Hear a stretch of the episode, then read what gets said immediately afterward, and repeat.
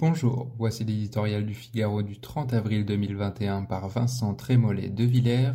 Paris est une ZAD.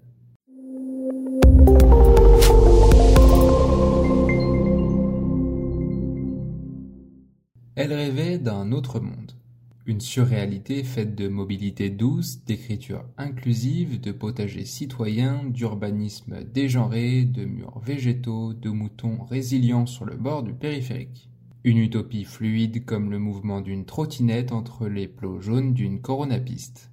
Une ville-monde, capitale du feel-good progressiste.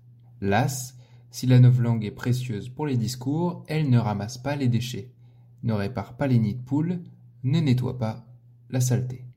Une fois les mots envolés, reste sous nos yeux une ville défigurée. Perspectives bouchées, mobilier dissonant, patrimoine délabré, vélos désossés, rats qui sortent de terre, palettes de bois à l'abandon, Paris est une ZAD. Mais à la différence des autres zones alternatives, ce sont les pouvoirs publics qui organisent le désordre. Anne Hidalgo et son équipe s'en défendent et l'assurent, leur ville est propre comme un sous-neuf les milliers de clichés qui alimentent le compte hashtag Saccage Paris, une manipulation.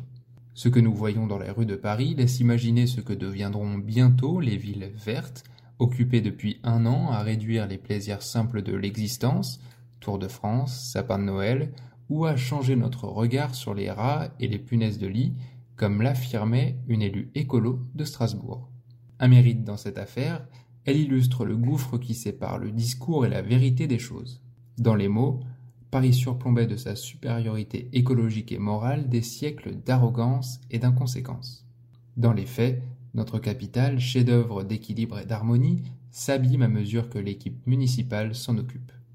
Une leçon aussi, quand la réalité se fait trop criante, quand les possibilités technologiques permettent de la diffuser largement, la parole publique est impuissante à la dissimuler. Elle oscille alors entre les veines dénégation et le signal de détresse à la gauche aux abois, complot, populisme, fascisme. Un avertissement pour tous, à un an de l'élection présidentielle, quand le vernis craque, la vérité surgit et la politique est nue.